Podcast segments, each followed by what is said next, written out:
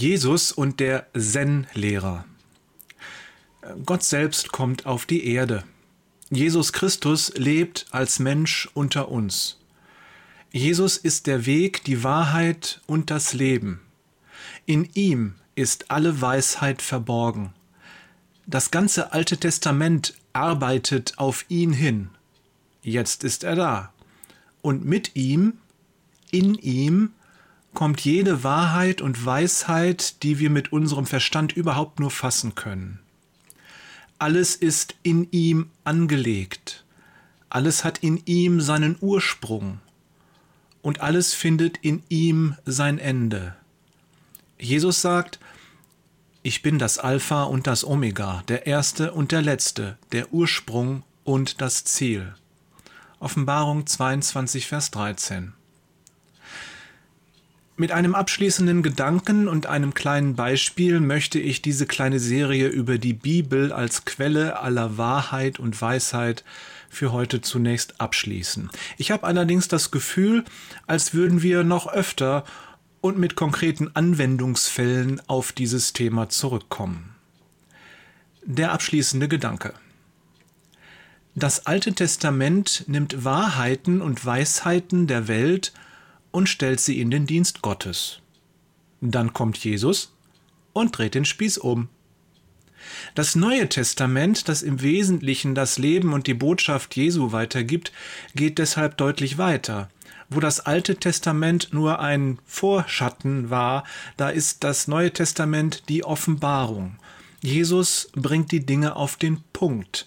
Er lässt keine Ausflüchte zu und er verschließt alle Hintertüren wo wir das Alte Testament auf unsere typisch menschliche Art wegdiskutieren und umdeuten, da konfrontiert er uns direkt und persönlich und seien wir ganz offen, unmissverständlich und sagt, ich aber sage euch. Tja, und nu? Wenn du Wahrheit und Weisheit suchst, dann schau auf Jesus. Wenn du fündig wirst oder dir jemand anderes eine Wahrheit oder Weisheit unter die Nase hält, dann prüfe, ob sie vor Jesus Bestand hat. Kannst du mit Jesus über diese Sache reden, ohne dabei rot zu werden? Unbefangen und unter Berücksichtigung aller möglichen Hintergedanken, das heißt der versteckten Motivationen in deinem Herzen?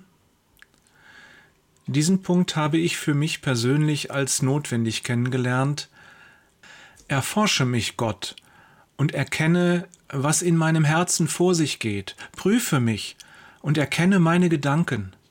Psalm 139, Vers 23. Kannst du deine Wahrheit und Weisheit vor Jesus vertreten? Und vor allen Dingen, ist sie im Einklang mit dem, was Jesus lebt und lehrt? Vielleicht können wir unsere interne Prüfung auf eine einzige Frage zusammendampfen dienen deine Wahrheit und Weisheit und die aus ihnen sich ergebenden Worte und Handlungen der Ehre Gottes? Hast du hier kein klares Ja, dann lass es lieber sein und halte dich fern.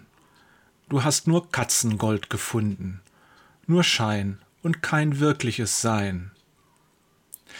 Doch jetzt das versprochene Beispiel. Ich bekam vor ein paar Tagen einen Newsletter mit der Überschrift Fünf Zen-Geschichten, über die es sich lohnt, jahrelang nachzudenken. In Klammern oder gar nicht. Das weckte meine Neugierde. Ich las die erste Geschichte.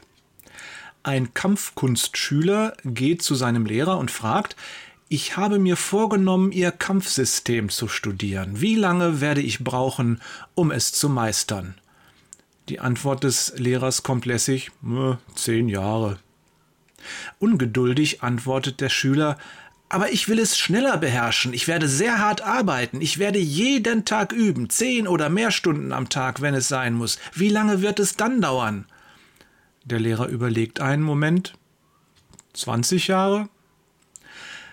Nachdem ich diese Geschichte gelesen habe, entschied ich mich für die zweite Option, die in der Überschrift angeboten wird, und die weiteren Geschichten habe ich gar nicht erst gelesen.